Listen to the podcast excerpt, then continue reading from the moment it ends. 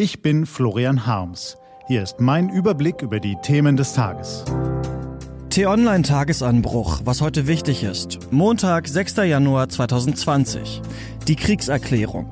Gelesen von Christian Eichler. Was war? Die Spanne zwischen Weihnachten und Silvester und die ersten Tage des neuen Jahres gelten gemeinhin als Zeit der Ruhe. Politik und Wirtschaft machen Pause, Familien genießen gemeinsame Stunden, erholen sich zu Hause im Schnee oder in der Sonne. Unterm Weihnachtsbaum, im Freundeskreis oder bei ausgedehnten Spaziergängen mögen wir die Muße gefunden haben, die uns sonst so häufig fehlt.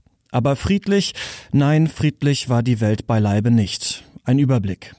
Die Amerikaner ermorden einen der gefährlichsten Mörder des Nahen Ostens und hoffen so den wachsenden Einfluss Irans in der Region einzudämmen. Doch einen Plan, wie die Brandherde im Irak, in Syrien, im Libanon, in Palästina und im Jemen zu befrieden sind, haben sie offenkundig nicht. So könnte sich eine Warnung bewahrheiten, die der getötete General Qasim Soleimani vor zwei Jahren an US-Präsident Trump geschickt hatte.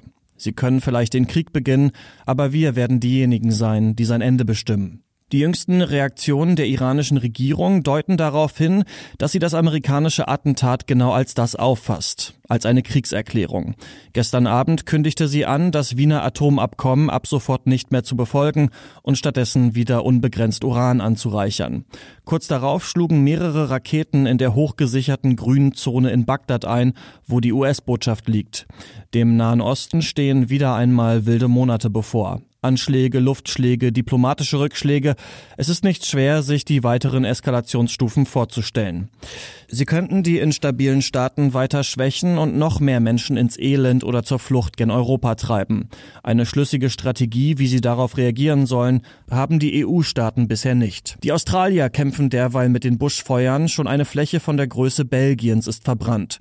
So langsam dämmert es auch den notorisch optimistischen Aussies, dass die klimafeindliche Politik ihrer Regierung sehr, sehr dunkle Schattenseiten hat. Annegret Kramp-Karrenbauer will wieder einmal in fremde Länder einmarschieren, diesmal in afrikanische Gefilde. Ja, das ist jetzt überspitzt formuliert, aber nicht sehr. Die Sahelzone braucht sicher vieles, humanitäre Hilfe, Bildungs- und Wirtschaftsförderung, Rechtssicherheit, aber auch mehr deutsche Soldaten. Wieder einmal hat die Verteidigungsministerin ihren Vorstoß nicht mit dem Außenminister abgestimmt. Soll man das noch Alleingang nennen oder schon Blindflug? Der Brand im Krefelder Affenhaus erschüttert nicht nur Tierfreunde, sondern auch Wissenschaftler. Denn die Wildtiere erlauben uns einen tiefen Einblick in unser soziales Wesen, wie die FAZ schreibt. Und dann war da noch die absurde Aufregung über die Kinderchorposse des Westdeutschen Rundfunks und die Erkenntnis, dass erstens einem öffentlich-rechtlichen Intendanten das Rückgrat fehlt, Satire zu verteidigen, dass zweitens rechte Stimmungsmacher inzwischen einen beunruhigend großen Einfluss haben und dass drittens erschreckend wenig Menschen die Gelassenheit besitzen, einen misslungenen, aber harmlosen Scherz als misslungenen, aber harmlosen Scherz wegzulächeln. Das lässt für kommende Debatten nichts Gutes erahnen. Unterm Strich erregte Tage, unruhige Tage. Vielleicht sollten wir den Baum etwas länger als sonst im Wohnzimmer stehen lassen, die Kerzen noch ein paar Mal anzünden und tief durchatmen, bevor das neue Jahr richtig in Fahrt kommt. Was steht an? Die Grünen treffen sich in einem Hipsterhotel nahe der Hamburger Reeperbahn. Die CSU zieht es ins Chiemgauer Kloster Seon. Die FDP nimmt das Stuttgarter Opernhaus in Beschlag. Bei den einen heißt es Jahresauftaktklausur, bei den anderen Winterklausur, bei den dritten drei Königstreffen. Aber überall geht es um dasselbe. Die Parteichefs schwören ihre treuesten Gefährten auf die kommenden politischen Auseinandersetzungen ein, setzen Impulse und Leitplanken. In New York beginnt heute der Strafprozess gegen den ehemaligen Filmmogul Harvey Weinstein.